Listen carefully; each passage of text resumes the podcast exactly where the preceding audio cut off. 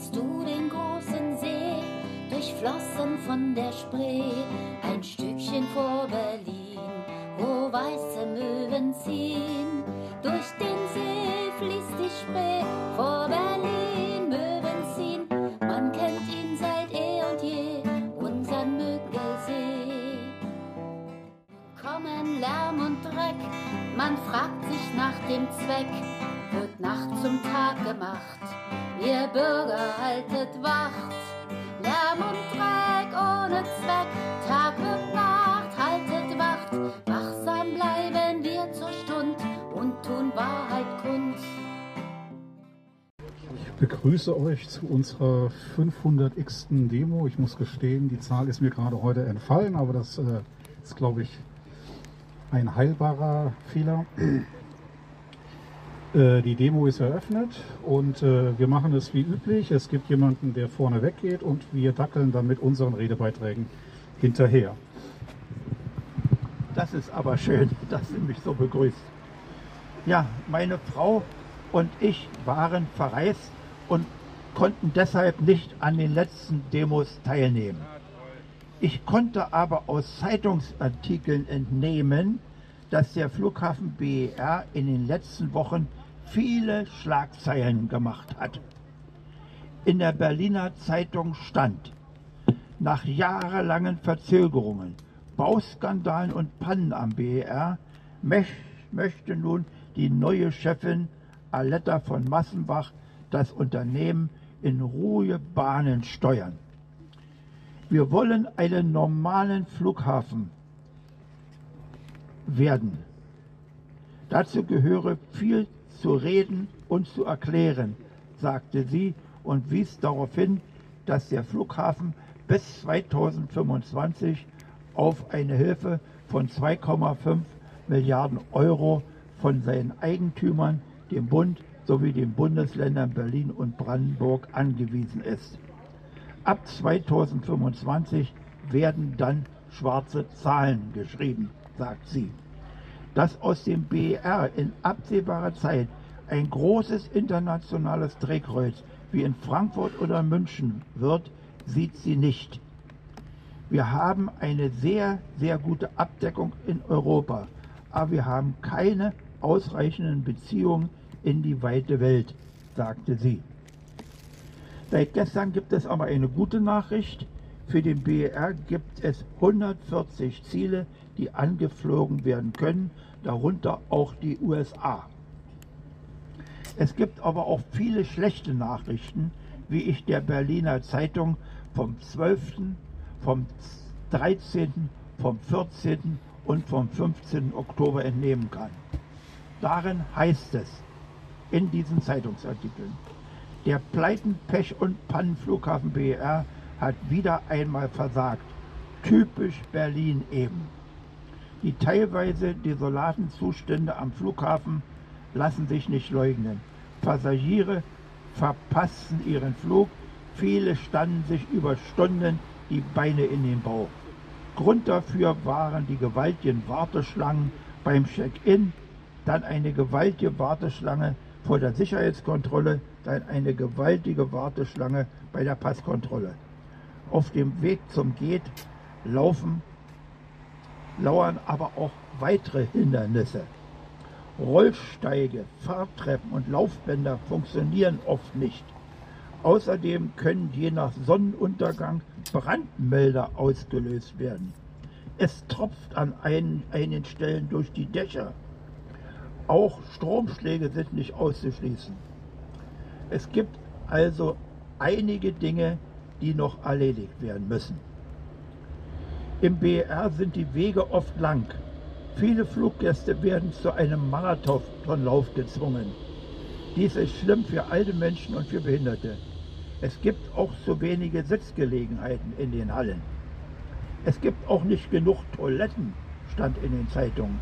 Und sie sind schwer zu finden. Hinzu kommt, dass sie schmutzig sind und riechen. Ja. Am BR müssen nicht nur Passagiere Wartezeiten in Kauf nehmen, weil aus Kostengründen derzeit immer nur eine der Pisten geöffnet ist, kommt es zu Stau von Flugzeugen, die landen wollen.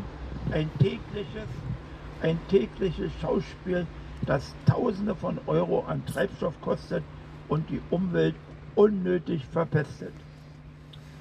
Passagiere müssen auch künftig lange warten, da am Berlin-Brandenburger Airport Personal fehlt. Durch die Corona-bedingte Flaute im Luftverkehr sind Mitarbeiter gekündigt worden. Zahlreiche Mitarbeiter, die Bordkarten ausgegeben oder Koffer verladen haben, sind auch freiwillig gegangen und zu anderen Branchen äh, gewechselt, wo es mehr Lohn gibt. Also, Frau Aletta von Massenbach, machen Sie aus dem BER einen Normalflughafen, der rentabel und umweltverträglich ist. Sorgen Sie für ein Nachtflugverbot und für Fluglinien, die nicht über Berlin verlaufen. Das ist meine Meinung an die neue Chefin.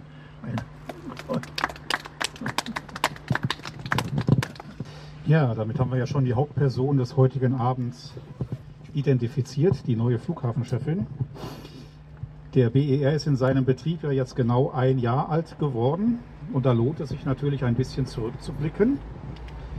Und das macht unter anderem auch der Tagesspiegel in seinem Checkpoint. Und insofern werden wir damit mal starten. Wir befinden uns am 30.10. Guten Morgen. Der BER ist oft als Monster beschrieben worden, aber das ist Quatsch. Eigentlich ist er so menschlich, wie ein Flughafen nur sein kann. Er wurde mit der Zeit nicht nur fertiger und fertiger, Medorn, sondern ist auch älter, als er aussieht, mit den entsprechenden Macken. Und noch etwas haben viele von uns mit dem BER gemein. Wir brauchen schnell Geld, wir brauchen Cash.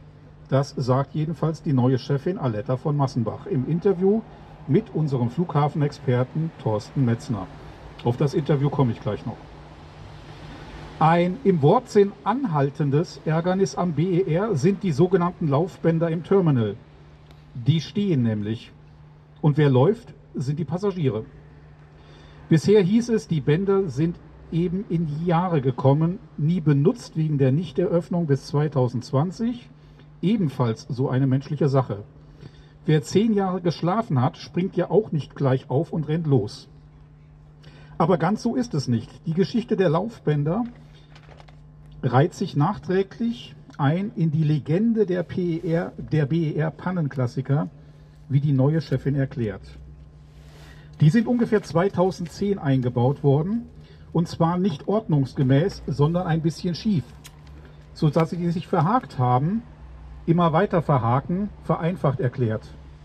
Das lässt sich nicht einfach mit Ersatzteilen lösen.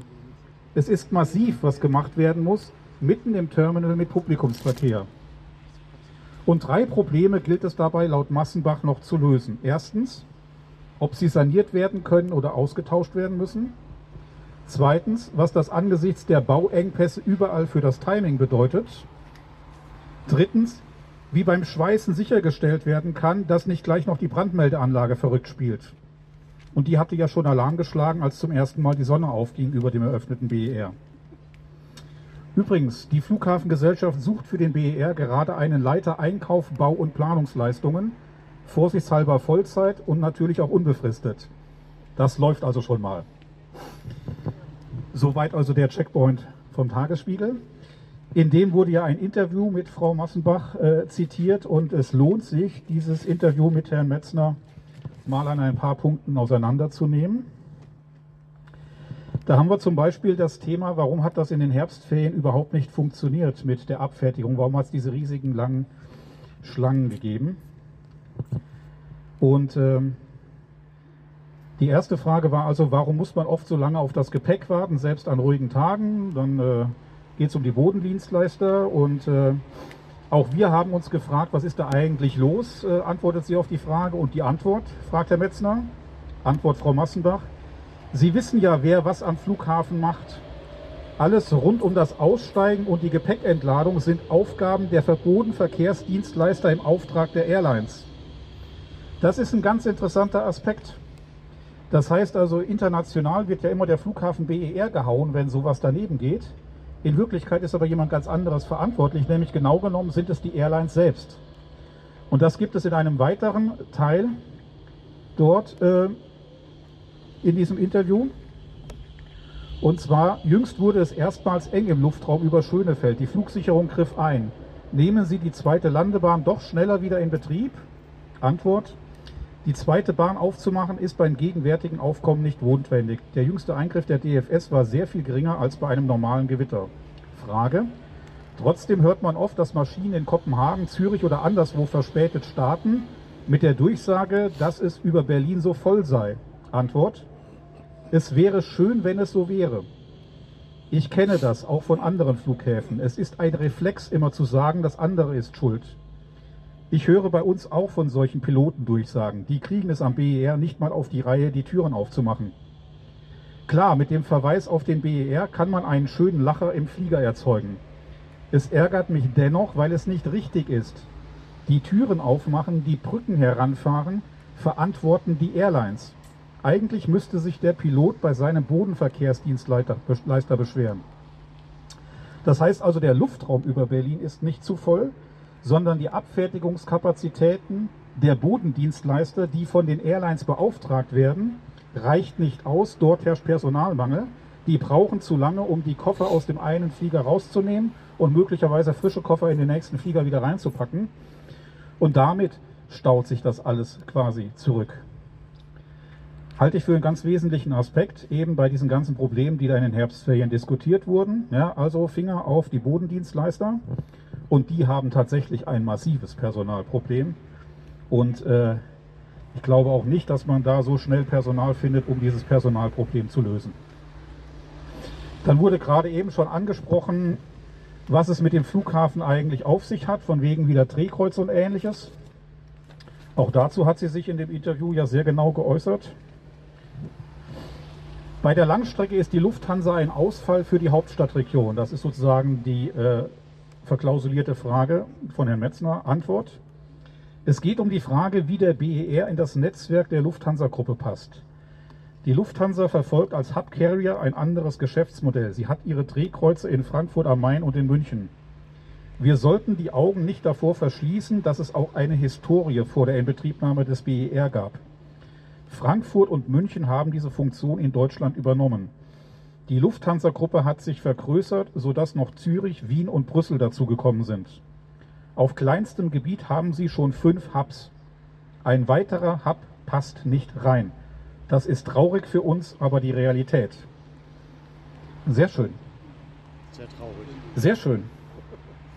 Das ist gefühlt für mich das allererste Mal, dass ein Flughafenchef oder eine Flughafenchefin in einem Interview mitteilt, dass diese immer wieder kolportierte Idee vom internationalen Drehkreuz und vom Hub gar nicht realisiert werden kann, weil man gar keine Airline dafür hat. Und dass die Lufthansa sicherlich nicht zur Verfügung stehen wird. Und hinter der Lufthansa drängen sich jetzt nicht gerade andere Airlines auf, weil so jemand wie EasyJet oder sowas, der Point-to-Point -Point fliegt, bietet sich dafür alleine vom Streckennetz und von der Art des Flugverkehrs nicht an. Also ein sehr äh, bemerkenswertes Interview dahingehend, äh, dass das mal jemand ausspricht, äh, was bisher immer überall von Politik und Wirtschaftskreisen herumfantasiert wurde, der BER müsse zwingend ein internationales Drehkreuz werden.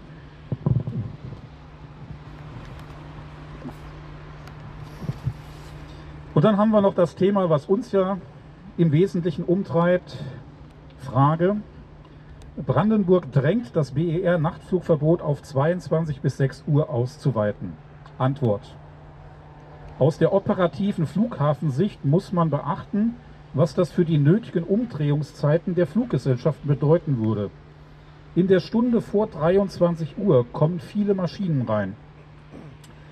Da bin ich wieder etwas hellhörig geworden und habe mich daran erinnert, dass wir ja mal eine Volksinitiative für das Nachtflugverbot von 22 bis 6 Uhr durchgeführt haben, die auch ausreichend Unterschriften in Berlin bekommen hat, was dazu geführt hat, dass fünf Vertrauensleute dieser Volksinitiative Rederecht in den Ausschüssen im Abgeordnetenhaus bekommen haben. Einerseits im Verkehrsausschuss, andererseits im Gesundheitsausschuss. Und ich war einer dieser Fünfe. Und dankenswerterweise werden solche Anhörungen vor Ausschüssen mit Wortprotokoll für die Ewigkeit erhalten. Und so habe ich unter dem Stichwort 22 bis 6 Uhr nochmal nachgelesen, äh, was ich unter anderem damals gesagt habe.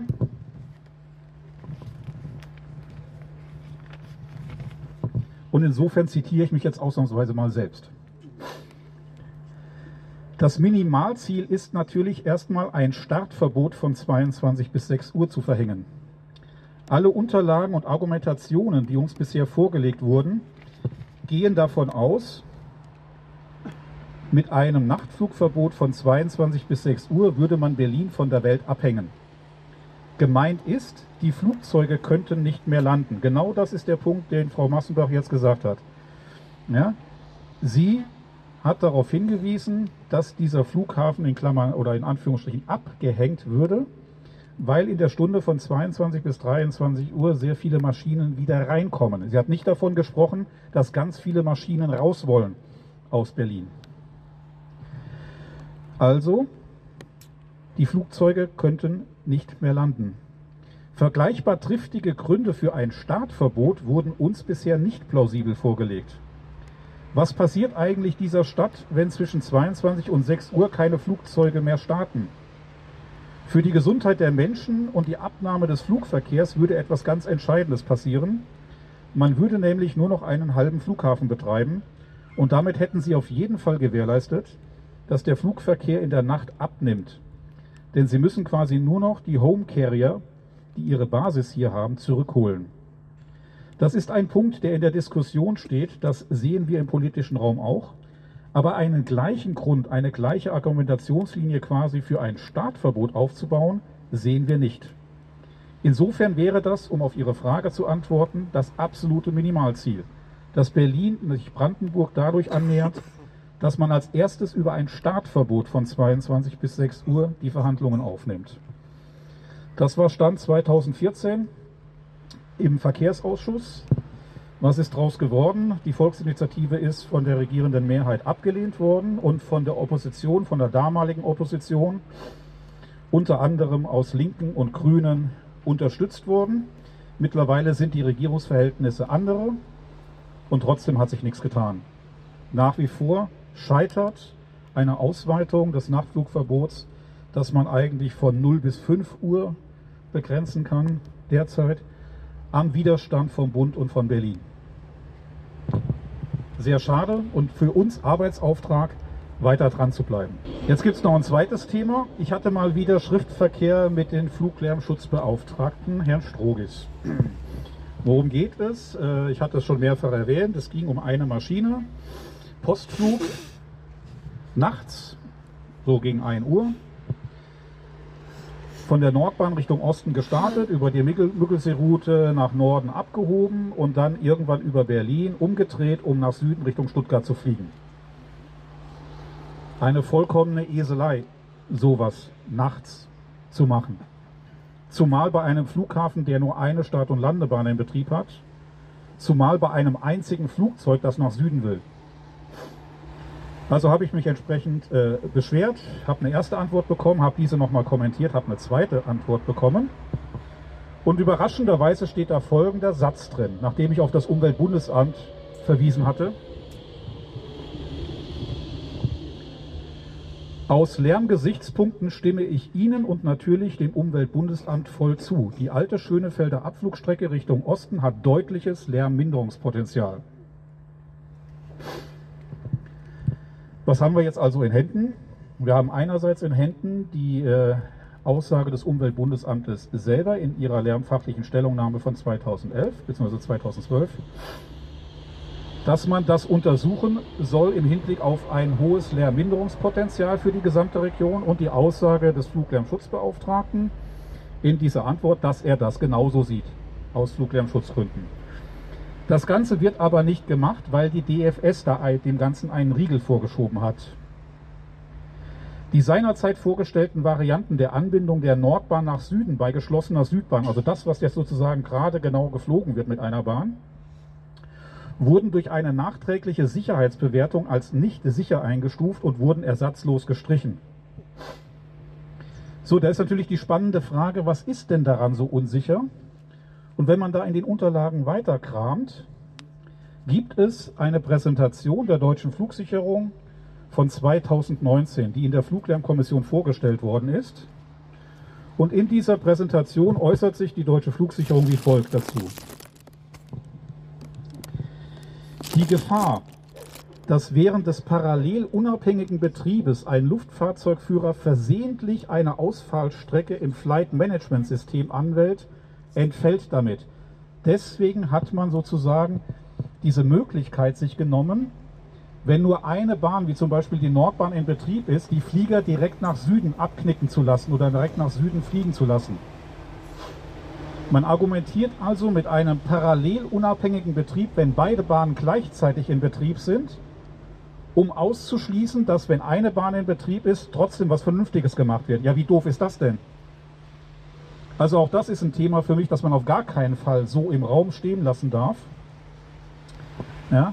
Zumal der sogenannte berühmte parallel unabhängige Parallelbetrieb auch darin bestehen kann, dass eine Bahn zum Starten und eine Bahn zum Landen genutzt wird und schon wäre es nach internationalen Regeln wieder möglich.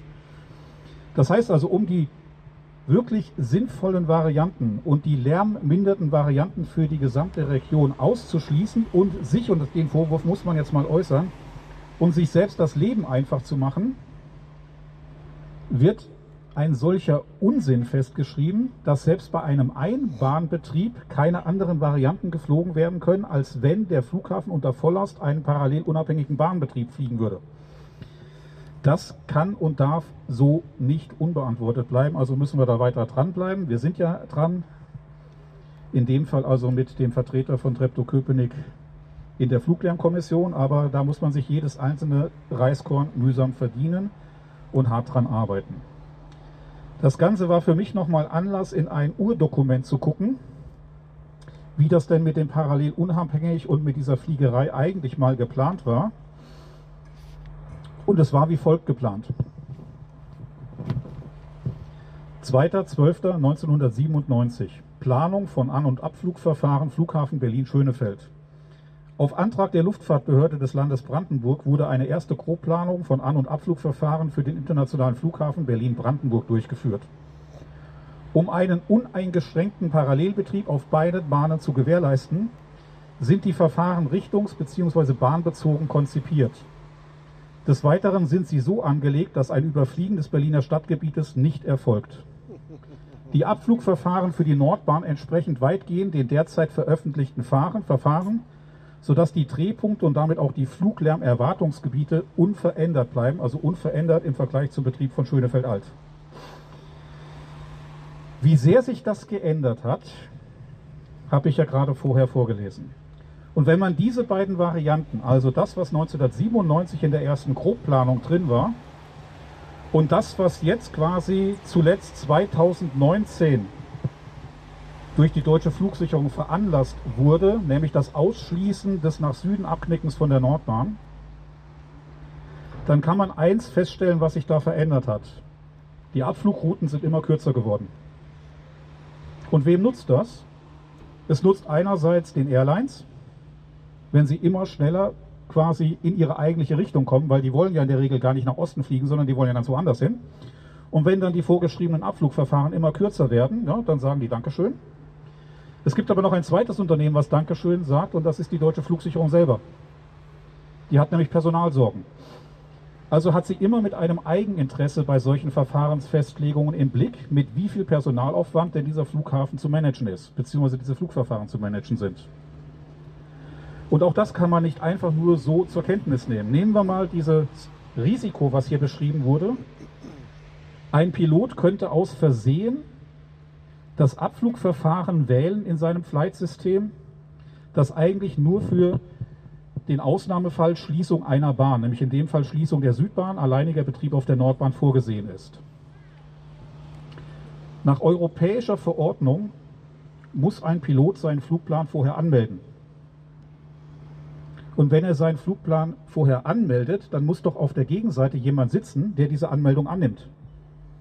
Und derjenige, der diese Anmeldung annimmt, ist doch dann quasi das Vier-Augen-Prinzip, dieses Sicherheitsprinzip, wo will der denn hin und welches Verfahren hat er dafür gewählt und spätestens da muss es doch aufleuchten.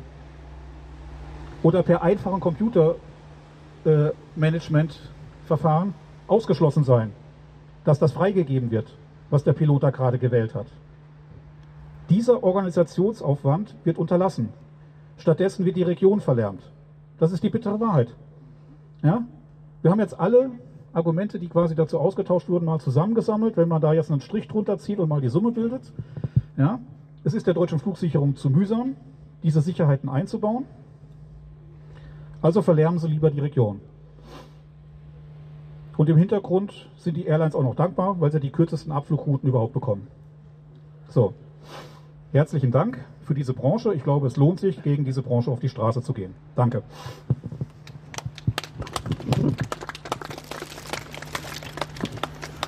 Ja, deswegen stehen wir hier, Ralf. Danke für die weitgereichten Informationen. Es ist immer interessant, dass wir uns abends Gedanken, am, Montag Gedanken machen, was kann man heute Abend erzählen.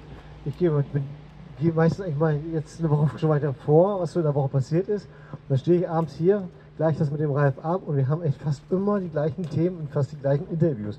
Das ist wirklich faszinierend. Ich bin extra jetzt weiter zurückgegangen, damit das nicht passiert, aber es ist so, aber macht ja nichts. Du äh, kannst es teilweise ein bisschen besser darstellen.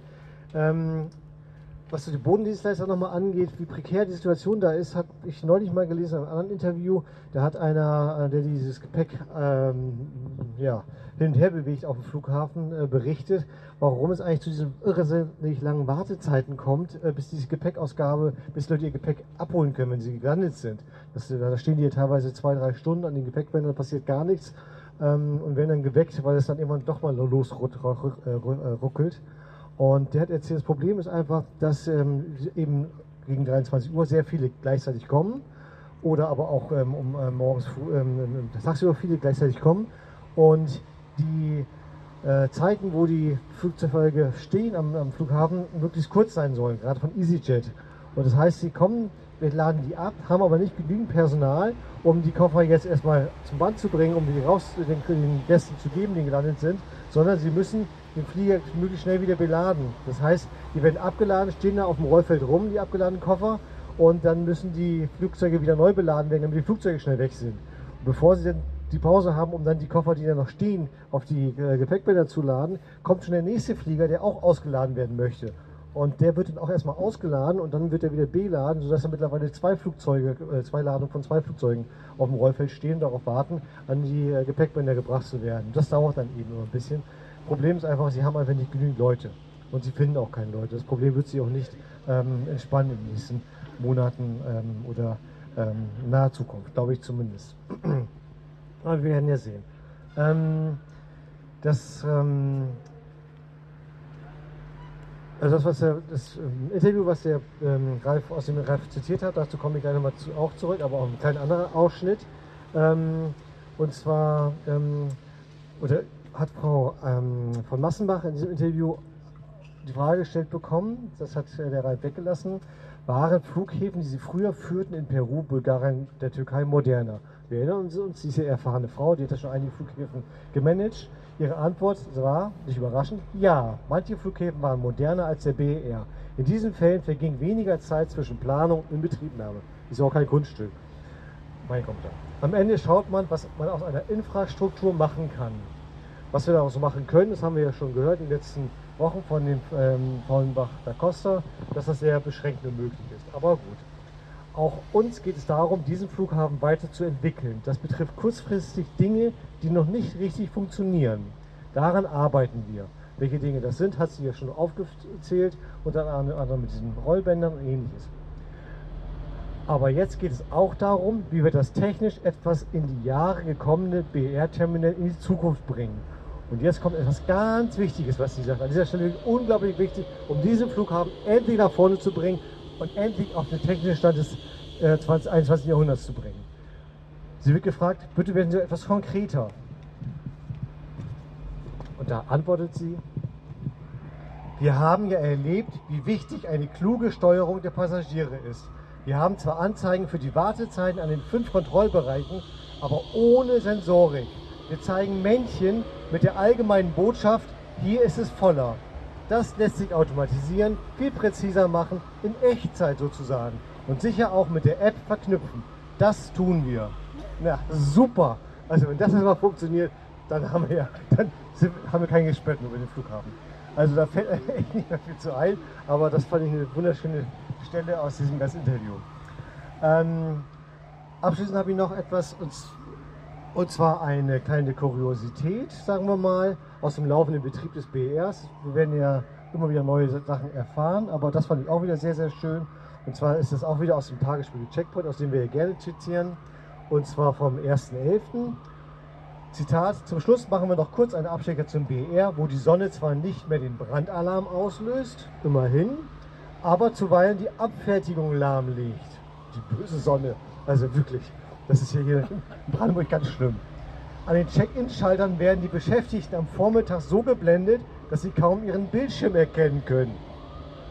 Da hatte Checkpoint-Leser Heiner Kruse, der in einer 100 Meter Schlange wartend Sorge hatte, seinen Flieger nach Antalya zu verpassen, eine Idee. Er nahm aus seinem Gepäck ein Strandhandtuch und er fand den Sonnenschutz Modell BER. Da gibt es dann Fotos, erkläre ich Ihnen gleich. Das Ergebnis, mit nur einer Stunde Verspätung ging es auch für ihn los. Ja, auf dem Bild ist abgebildet, wo da so ein Sicherheitsbeamter vor seinem Monitor steht und dann ist da so eine Spuckwand aufgehängt, eine durchsichtige Plexiglasscheibe, die dann verhindern soll, dass man sich infizieren könnte über lautsprechende oder laut schimpfende oder pöbelnde Gäste. Und über diese Spuckwand hat er ein Strandtuch hingehängt, sodass dann dieser Schatten von dem Strandtuch genau auf den Monitor fiel und die Abfertigung weitergehen konnte. Soweit zum Neuesten aus dem BER. Gibt es noch irgendetwas, was ihr heute beitragen wollt in dieser launigen, frischen Novembernacht? Der Ralf hat noch einen Kommentar. Okay, da bin ich nochmal gespannt. Nur eine kleine Ergänzung zu diesem äh, Beispiel mit dem Handtuch über dem Kopf quasi. Es gibt äh, ein Arbeitsstättenrecht und in diesem Arbeitsstättenrecht ist die Blendfreiheit für Bildschirmarbeitsplätze ein ganz wichtiger Punkt. Das heißt, wer auch immer äh, an diesem Arbeitsplatz sitzen muss und auf einen nicht mehr lesbaren Bildschirm blickt, der könnte sich zu Recht auf das Arbeitsstättenrecht berufen und seinem Arbeitgeber mal so richtig in den Allerwertesten treten denn da muss nachgerüstet werden. Das ist also keine Lappalie. Ja, da gibt es Normen für und alles. Das ist eigentlich Planungseinmaleins für Architekten, offenbar hier auch mal wieder zur Seite gelegt oder nicht weiterverfolgt, weil man den BER 35 mal umgeplant hat. Äh, für einen äh, Herren regierenden Bürgermeister, unter anderem, dessen Name mir gerade entfallen ist. Ähm, aber äh, das zumindest äh, muss man mal festhalten. Ja, eigentlich ist das in Deutschland alles klar geregelt. Es kann keinen Bildschirmarbeitsplatz geben, irgendwo in einer Arbeitsstätte, der nicht blendfrei ist. Ja, egal ob bei natürlichem Licht oder bei Kunstlicht.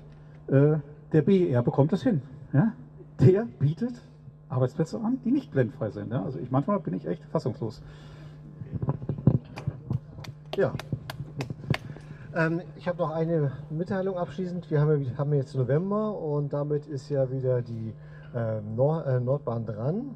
Das heißt, bei Ostwind ähm, haben wir dann wieder vermehrt Fluglärm über uns und wer gerne sich äh, beschweren möchte, wobei jetzt in der nächsten Woche laut Wetterbericht sieht es nicht so aus, dass wir davon betroffen sein werden von dem Ostwind, aber äh, vielleicht in den nächsten Wochen, wer sich gerne beschweren möchte, dann kann von mir nochmal ein paar Flyer bekommen oder auch weiterreichen, äh, wie man das am besten machen kann, eine kleine Handlungsanrei äh, Handlungsanweisung. Die meisten von euch kennen das schon, aber wenn man das noch nicht hat, kann sich das gerne hiervon noch abholen. In dem Sinne wünsche ich einen schönen Abend, kommt gut nach Hause. Bis nächste Woche, bleibt gesund. Die Veranstaltung ist beendet.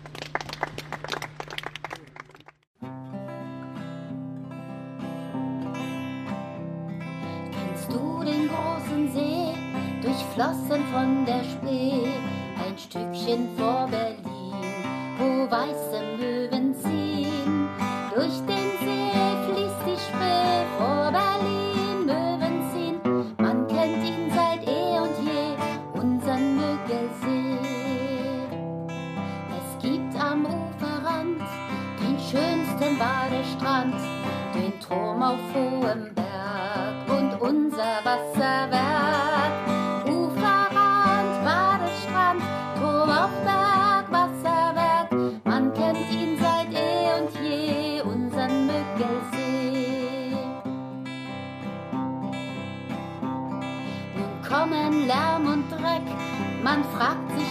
dem Zweck, wird Nacht zum Tag gemacht.